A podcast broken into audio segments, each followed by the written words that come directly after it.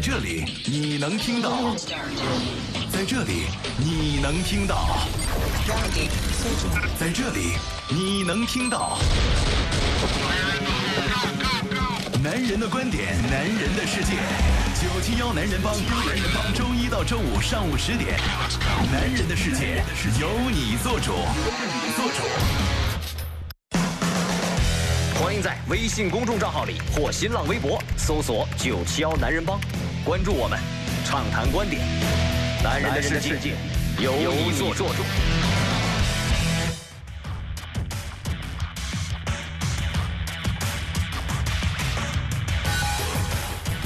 北京时间的十点零四分，欢迎各位继续关注飞扬九七这里是男人帮，我是海峰，我是银行，哎，我是涛哥。嗯，今天是八月三十一号，周五啊，那我们一起来关注一下今天的全天天气状况。嗯，来看一下，目前呢还有这个两个信号呢是正在生效当中啊，这两个预警信号分别是雷电的黄色的预警信号，发布区是全市陆地、西部海区和东部海区；另外地质灾害的黄色的信号呢，发布区域呢是这个全市陆地啊。全天的温度二十五到三十度，空气质量是优。今天早晨至上午呢有中到大雨，那局部地区有暴雨，下午局部地区有阵雨。西南风三级，阵风是六到八级，相对湿度百分之六十到百分之百。嗯，提醒大家安全驾驶。那同时呢，今天是周五，涛哥在直播间当中，所以大家呢现在就可以通过九强男人帮的微信公众平台和我们的微信群，来把你任何的关于手机维修啊、保养啊，包括选购手机、包括数码方面的问题提问到这个男人帮的微信公众平台上面。那我们直播过程当中呢，也会实时回答给大家啊，大家现在就可以留言了。同时呢，今天我们也一起来聊一个互动话题啊。其实这个互动话题呢，从我们开始有电子设备开始。就应该是跟我们生活还蛮息息相关的了啊！就是我们电子设备呢，都会有一些配件，嗯，比如说充电器呀，啊，比如说就是等等等等一些配件吧。这些配件你们平时是会使用原厂的吗？原来是会使用原厂的，但是自从有了华强北之后呢，它带坏了我。就你现在会买原厂的吗？呃，是这样，它原厂现在就因为它自己厂家呢，可能供货量或者是供货的范围没那么大。你说谁？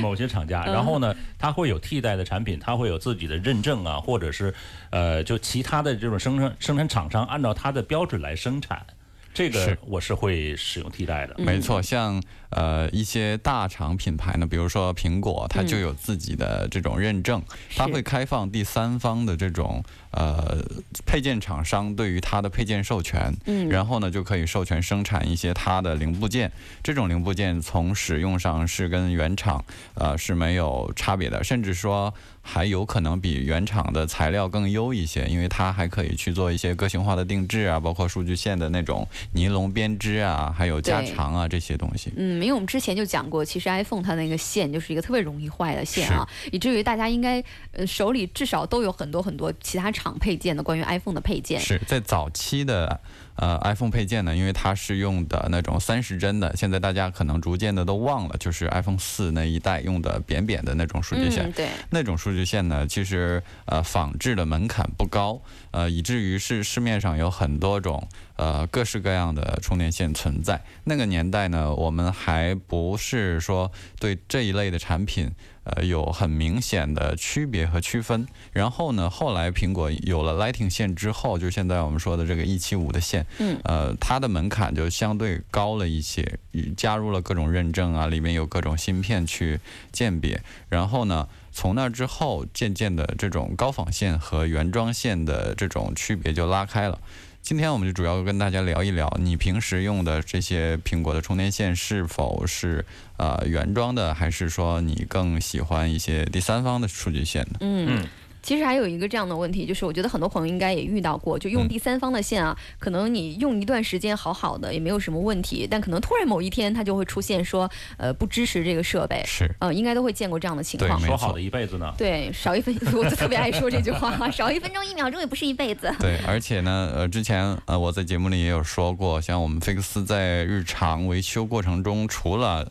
啊碎屏跟进水之外的一个很大的概率的一个维修项目，就是说，嗯。呃，用高仿线冲坏手机主板的 USB 控制的，啊，这一类的案例非常非常的多。呃，以至于大家都不是很在意这个线材的选用。嗯，所以今天我们也聊一聊这些线材，你是怎样去选择的？好，嗯，我现在其实看到几种，就是我自己还蛮喜欢选择第三方的呃元器件，一种就是它比较就是你说的尼龙编织什么的，它相对来讲比较呃耐折和耐耐用吧。耐缠绕另另外一种我最近看到的一个我特别喜欢的，就是我们现在使用的线不是一个直的线，然后插到这个手机上面嘛，它是用了一个折的折角的九十度折角的这样的一个线，所以就等于是我们平时在打游戏啊或什么的，就是横屏的状态下的时候，它不影响你的手感。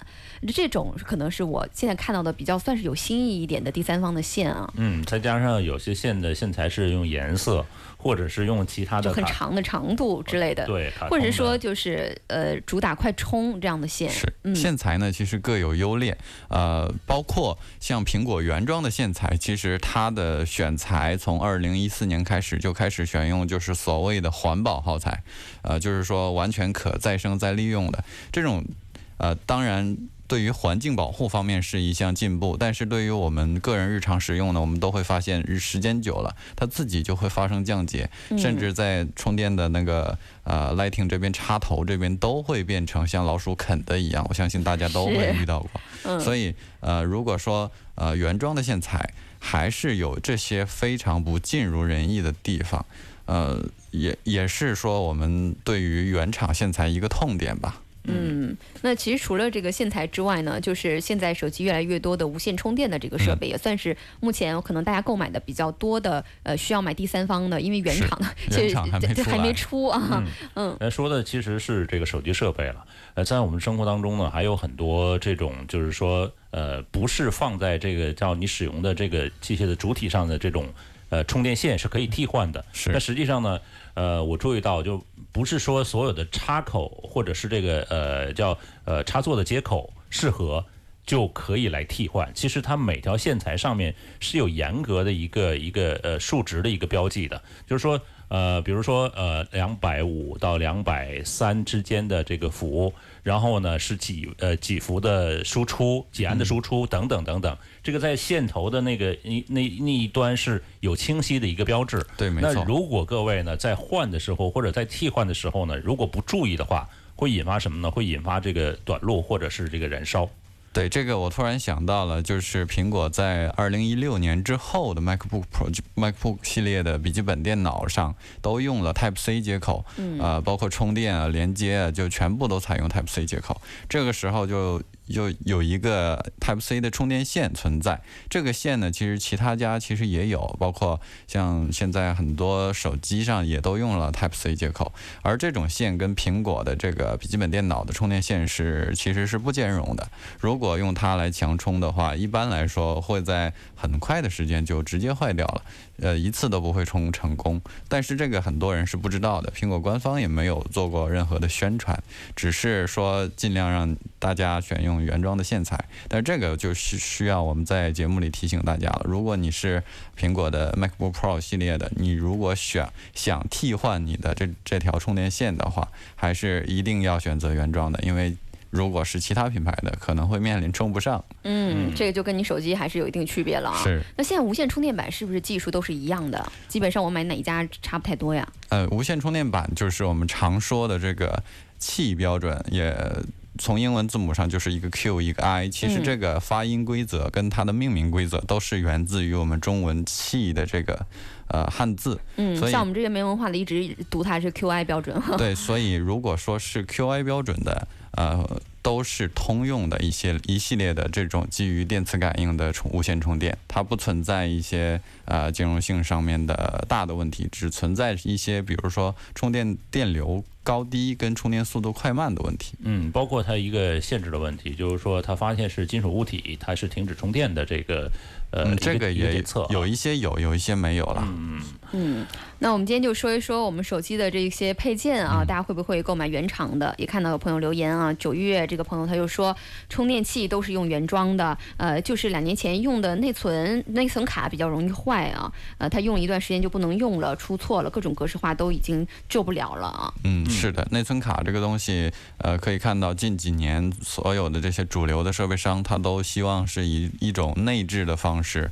来这种呃给消费者提供这些些内存服务，但是就是说。为了防止市面上一些第三方不太可靠的内存卡，因为我们知道当年的内内存卡生意在华强北也是很大一个市场。嗯，呃，这些不靠谱的内存卡有一些扩容的，有一些呃相应的没有质量没那么好的，在使用中就会出现很多问题。在以前呢，我们的数据可能就只是一些文档啊，不是，可能只是一些音乐啊，或者说视频啊。但现在我们的数据可就多了，现在数据的重要性也越来越多了。所以，呃，如果说从厂商来说或或者说从个人来说，都不太建议选用那种呃存储卡的设备了。嗯，是的。但是呢，呃，存储卡有一个什么好处哈？我我有一次恢复手机的数据的时候，存储卡是可以拿出来，然后来恢复数据的。但是手机呢，它必须要下载一个专用的软件来恢复。这个手机的恢复和一般存储卡的恢复还是有区别的。因为存储卡往往挂载的文件系统格式都是 FAT 或者 FAT 三二的一种格式。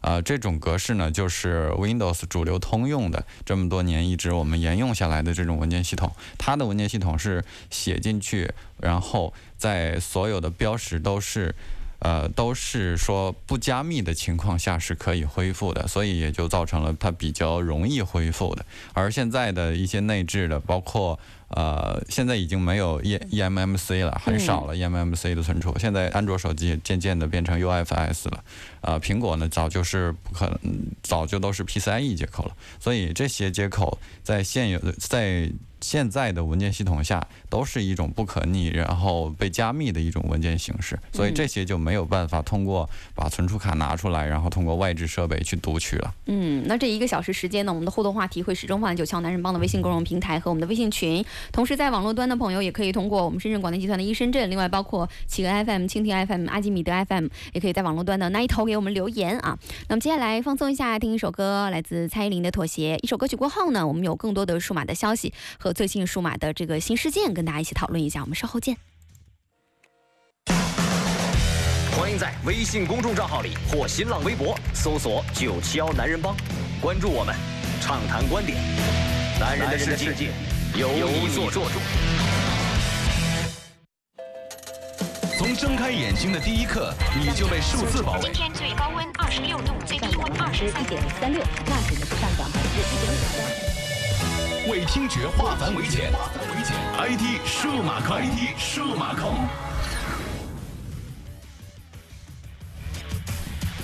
呃，那咱们继续回来看看，其实微信公众平台还是有不少的这个问题来提问啊。是我们今天的互动话题呢，是聊一聊你的数码产品的配件，你会选择原厂的配件吗？大家可以通过九桥男人帮的微信公众平台来给我们留言。嗯，呃，有一位是这样说的，说原厂贵配件呢有些偏贵，一般都会选择可靠的第三方啊。呃，比如说这个小米生态链一一开始就做了这样的事情。对，小米生态链一开始就做了苹果的所谓的呃，就是说认证线材在苹果在小米的官方商城上架了，而且价格非常便宜，是三十九块钱。嗯，这个我跟大家说一下这个价格哈。其实苹果的这些配件呢，包括数据线的价格啊，它的进货价格成本大概在啊四十块钱左右。嗯，如如果说是充电头的话。呃，iPhone 的充电头配件成本大概在三十块钱左右，但 iPad 的充电头大概在五十块钱左右。嗯，所以如果说你买到低于这个价格的，一般来说你不太可能买到原装的东西。嗯，就假如买一个二十块钱的，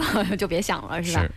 好，再看看大家留言啊。嗯，呃，他说以前用三星 Note 五的时候呢，就用过无线快充啊，这个当时也有造假啊，就便宜的话呢，在二手。呃，买可能会买到这个相对来说好一点点，但网上有这个叫防伪呃防鉴别的一个呃防伪鉴别的一个教程啊。是，其实呃无线充电器也好，有线的这个数据线也好，啊都可以通过一些呃 USB 的小电流表，这些小电流表也是我们日常维修中非常呃广泛用到的一个小设备，它的成本呃也不高，有几十块钱的，也有几百块钱的。如果说你日常的想呃。测量一下这些配件是否是正常工作的，你就买一个几十块钱的，就可以实时观察它的充电电流。如果充电电流它是一个非常小，或者说呃低于一安的，明显它就不是快充嘛。如果说它的电流呃是已经到达两安，或者说能到一点七八这样的，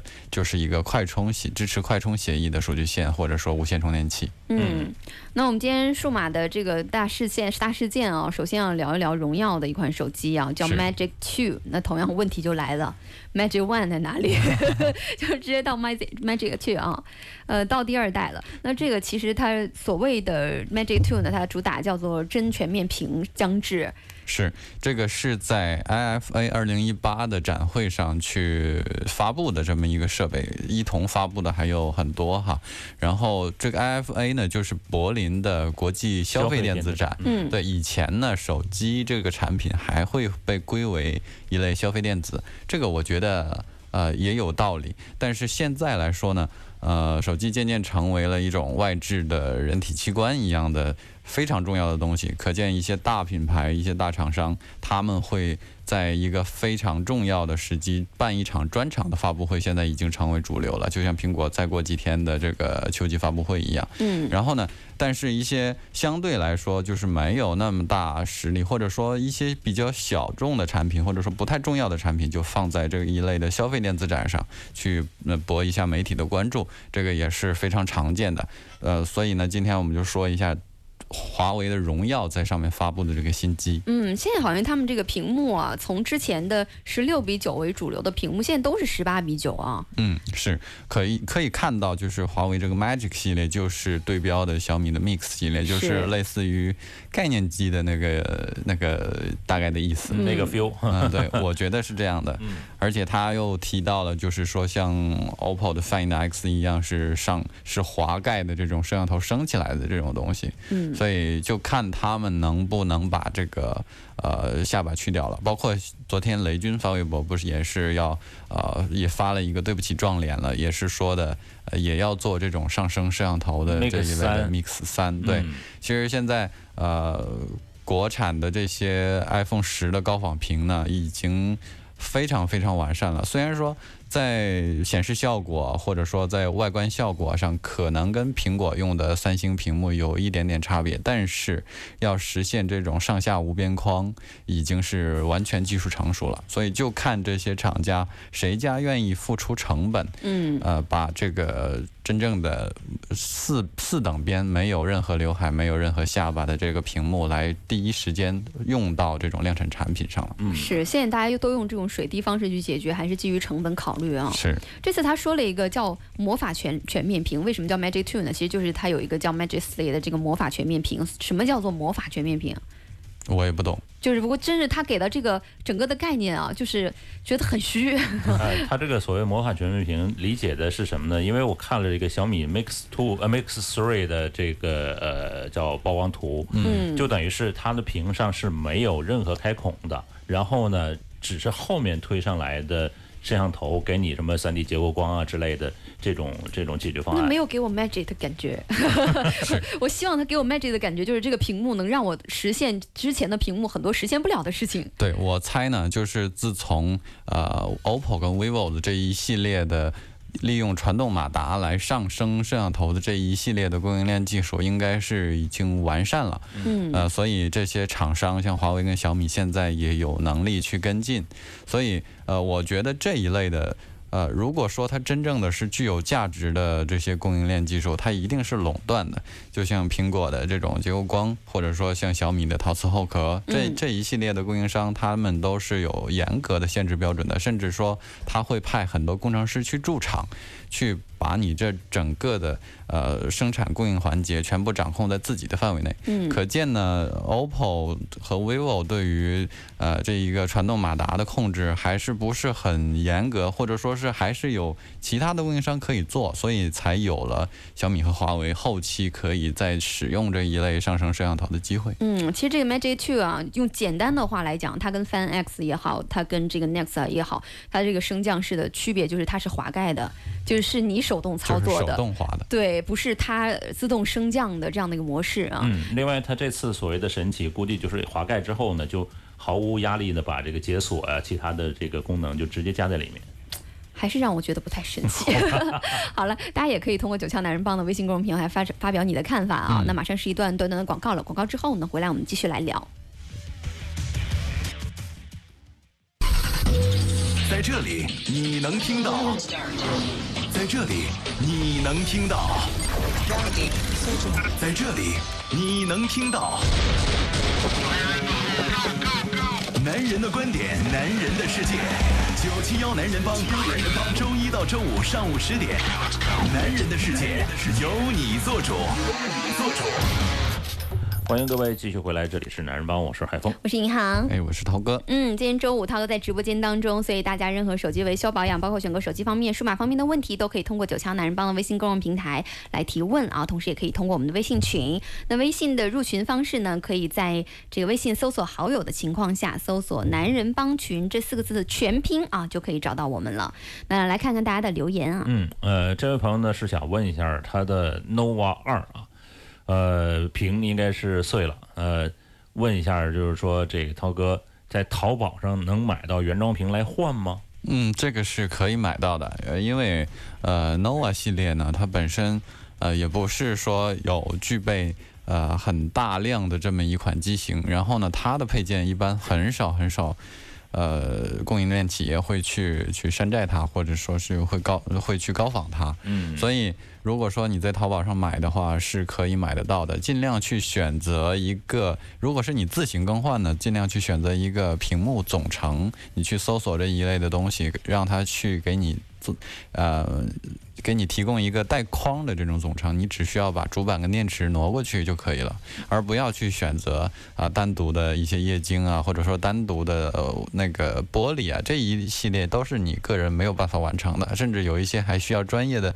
呃，液晶的压合设备去压合，很多很多很多小伙伴我遇到过，就是他们买一片玻璃，觉得哎，我这个怎么能换上去？其实那个是换不上去的，是给呃那些专门用来压啊压合屏幕的那些商家提供这些原材料的。嗯所以一定你要选择一个带框的屏幕总成。这样的话就可以方便你自行的在家里就随便鼓捣一下就拆过去了。嗯，不是说买得到就换得了哈。那我关键是听话听音儿哈，怎么听音儿呢？它不是一款主流的产品，然后卖的不是特别好哈。所以呢，其实，在选购手机的时候呢，选购主流的或者是这个出货量比较大的手机呢。后期的维保也是方便一点点。嗯，是的，我们刚才呢在广告之前聊到这个荣耀的 Magic Two 这次的这个发布啊，那 Magic Two 呢，其实我刚才简单的跟大家讲了一下，其实就是用的时候你手动划一个屏，就很像我们呃当时没有用智能机时代的时候有那个滑盖手机。是，当年诺基亚有很多这样的设备。对，就大大概是这个意思啊。但是我们其实我们我们三个也讨论一下，觉得其实这样的滑盖啊，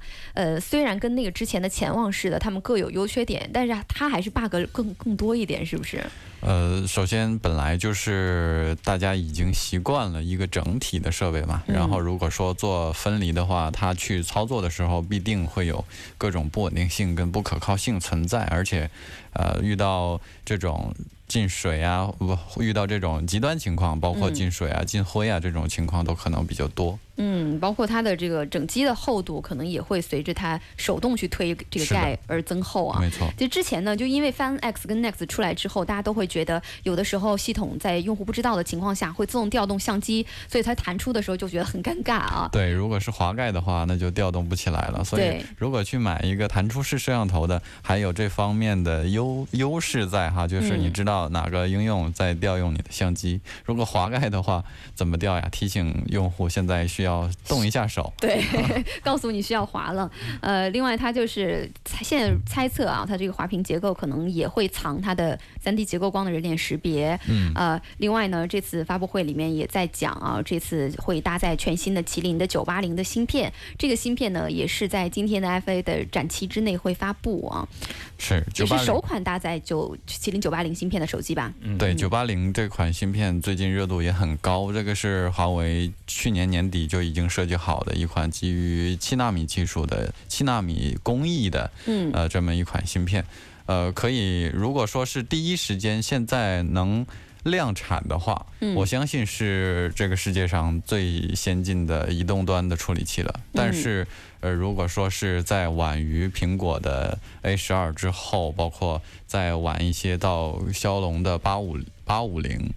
八五五嗯，这系列都推出之后呢，可能就是没有那么新鲜了。还是打时间差哈。嗯另外呢，这款机器你说是魔法屏，其实呃，我更想知道的，它是不是把最新的科技都加上了？比如说这个无线充电，嗯比如说液冷散热等等等等。那要看它的产品价格定位了。是 看它有没有多余的钱出出这些。另外还有一个。机器的厚度也是一个难解决的。这个它一定解决不了，包括这次其实它这个厚度啊，还能给大家带来一个稍微欣慰一点的点，就是 Next 跟呃 Fan X 有一个大家挺蛮吐槽的，就是说它这个潜望式的摄像头，毕竟它的模组。必须做的很小，所以就是它的拍照效果啊，稍微没有那么尽人意。但是这次呢，因为反正它是一个滑盖的，它有大大量的空间可以放它的相机模组，包括它的后置的摄像头，其实它就是一个跟正常的手机一样的放在那儿的摄像头。那可能拍照的体验啊，相对来讲会更出色一点。对，目前来看，像已经量产的呃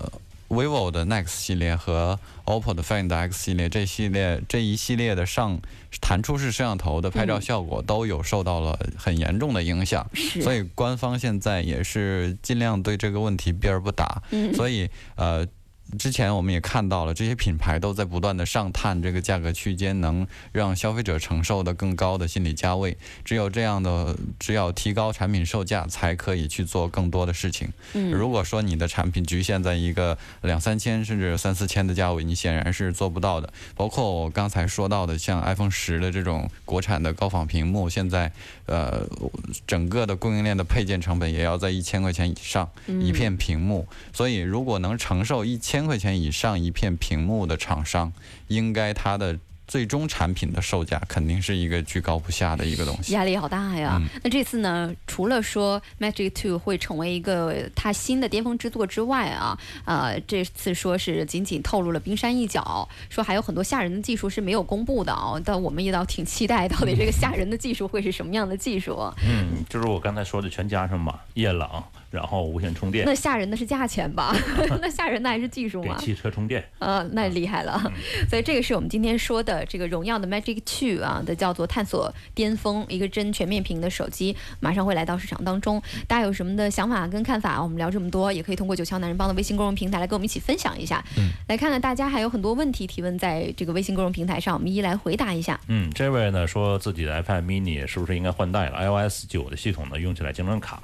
而且现在照片软件出了问题，照片删不掉，拍照呃拍了存储不了，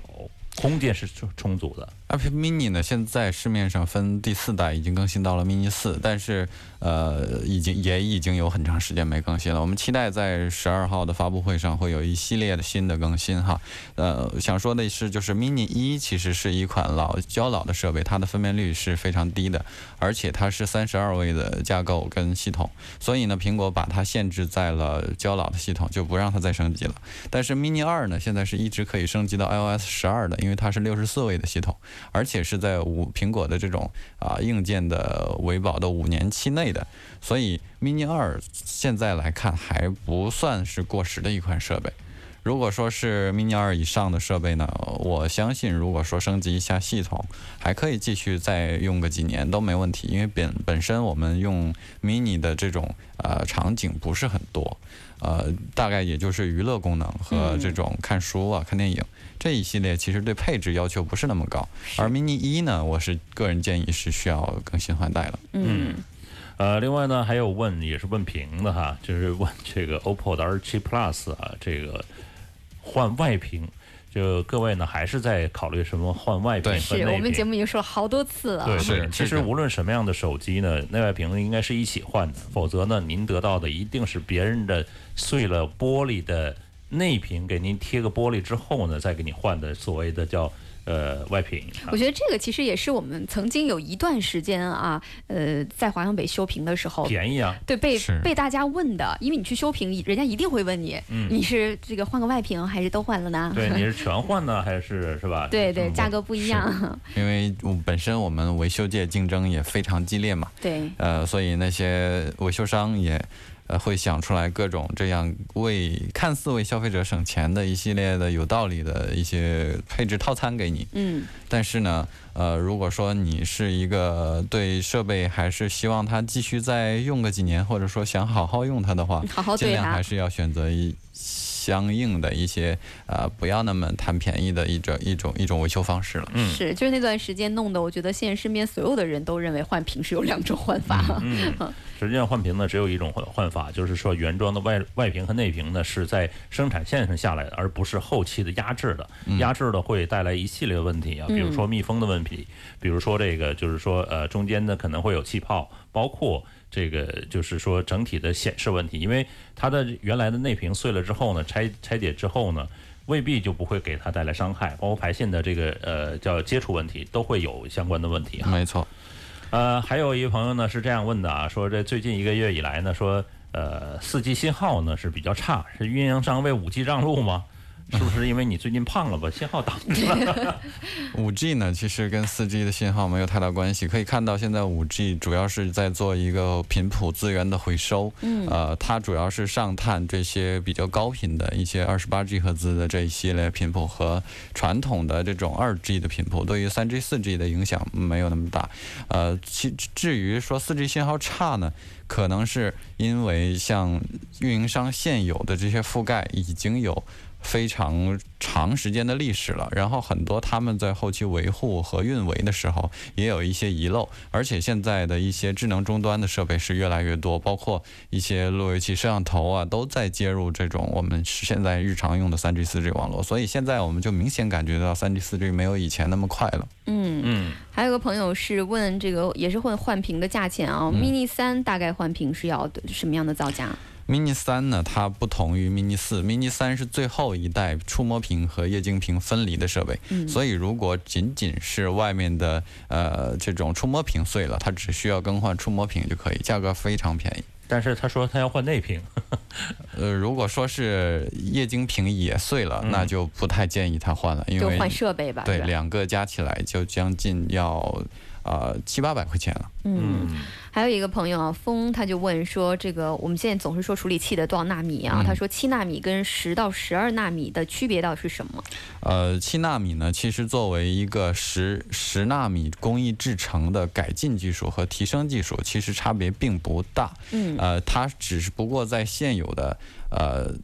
光刻机的原有的设备下用了极紫外光的一项技术，也就是说，啊、我们说的几纳米说的是在这个呃激光雕刻这个硅板的精度哈，它是用了一种极紫外光，因为它的波长非常非常的短，所以才能够在十纳米的前提下优化到了七纳米。所以对于说呃芯片制成领域，七到十它是一个升级产品，并不是一个换代产品。嗯而未来的真正的说三到五纳米那一代，可能现在还没有呃研还还没有那一系列的技术来突破，需要我们呃整个的包括整个半导体行业不断的去探索了，可能需要很长一段时间。嗯，那我看到还是很多朋友对这种科技科普类的消息还是蛮感兴趣的。那除了这个喜马拉雅上我们有男人帮的节目之外呢，也可以搜九霄小航，是不是？这个名字是不是可以搜到？陶哥，是的，没错。嗯，也可以搜到我们衍生的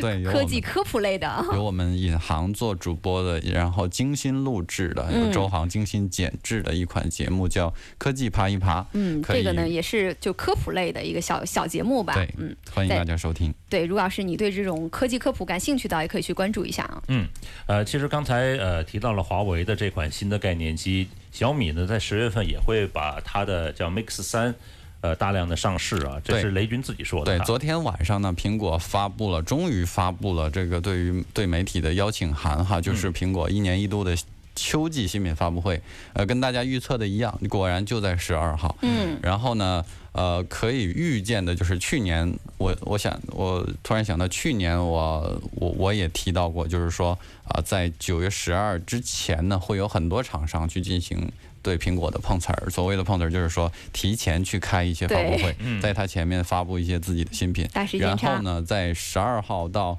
呃月底这段期间，就是需要严就就不再需要他们去就是主流的去在媒体上再去去进行宣传了，因为整个的热度肯定都会被都会被苹果的新品盖掉。所以在九月十二号之前这一周，就是未来这一周，我们会有很多的机型会出现，大家拭目以待吧。嗯，都会抢着这个发布会之前、是吧哪？怕它是个概念机，它也会那个出来。但是我昨天呢仔细看了一下什么呢？小米 Max 三的一个呃一个一个数据啊，然后呢仔细仔细分析下来最近小米的八，包括八 SE 等等这些产品。呃呃，包括六 X，呃，最新的六 X 啊，我我分析了一下这个产品的线，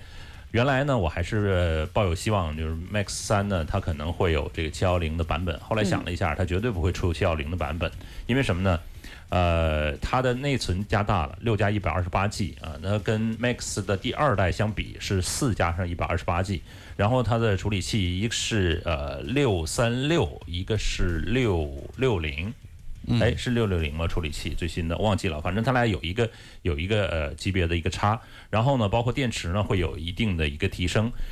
呃，我突然就想，就是说这代产品我不不会再升级了，但是小米是不是这一代产品，就是说包括八这一代产品，是不是呃没有像之前那么用心了？包括它出来的叫 Mix 三，会不会和这个华为的这款机器形成竞品？呃我是画一个问号。我相信 Mix 三应该有很大的变化，因为毕竟呃，像小米八系列承载了小米呃非常大的一些厚望哈，它没有还做做一些激进的设计，可以看到它整个的设计都是在模仿和沿用 iPhone 十的这个样子和外观，所以它只求一个稳妥的销量和一个稳妥的供应量在小米八身上。是它然后呢，它在于在于这些呃，大家可以看到小米最近上市之后的股价一直都没有变化，所以它在 Mix 三三身上才会有一些突破和或者说是一些激进的设计在里边。嗯，但是还是撞了脸哈，就是和这个华为的为为了走量，其实撞脸就特别正常了啊。嗯，好吧。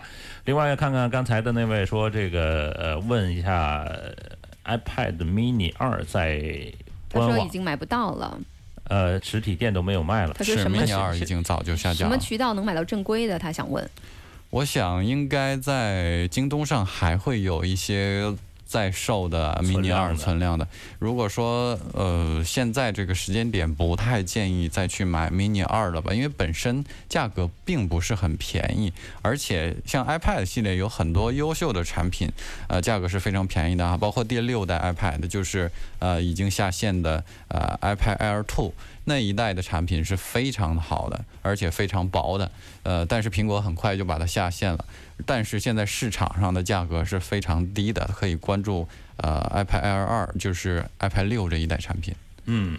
呃，另外呢，还有朋友问说 Apple iPad 这款平板会怎么样啊？这个怎么？是说最新，说是说上一代新的那个 iPad 吗？对啊，我就是你你要表达清楚，你是说哪哪个 iPad 啊？如果说在九月十二号苹果的新品发布会上，这次如果发布新 iPad 的话，而且这个基本上是百分之百的事儿了。对，呃，如果发布新 iPad 的话，呃，现有的这些 iPad 可能会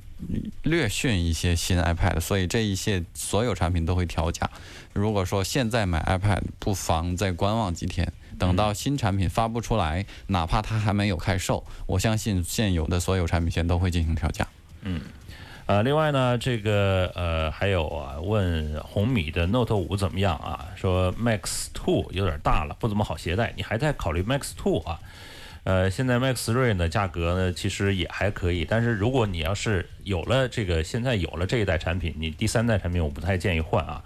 不过红米的系列呢，其实我也不是特别建议你来使用的，因为红米系列估计它的寿命在一年半左右。当然，你要是就是说只是用呃拨打电话或者接个短信什么的，对用个微信什么的，是可以正常使用，但是其他的就就差了很多对，其实红米系列是小米 ODM 的产品，它并不是小米研发和设计哈，更不是小米生产，小米本身也没有生产，所以它作为一款就是说供应链内成熟的技术，现有什么东西它就有什么东西。这一款是主打廉价的一个相对来说低端的一些品牌，只能这么说。所以说，如果说选择红米系列的，呃，你就要看对比这些价格，如果合不合适，如果合适你的要求就买，如果不合适，如果有别家的，应该质量也差不多。嗯，呃，另外呢，一位说让我推荐一千左右块钱的老人机，这老人机其实呃几百块钱就有了。能都用不了。对，帮主就特别喜欢 小米 Max 系列的。年龄到了是吧？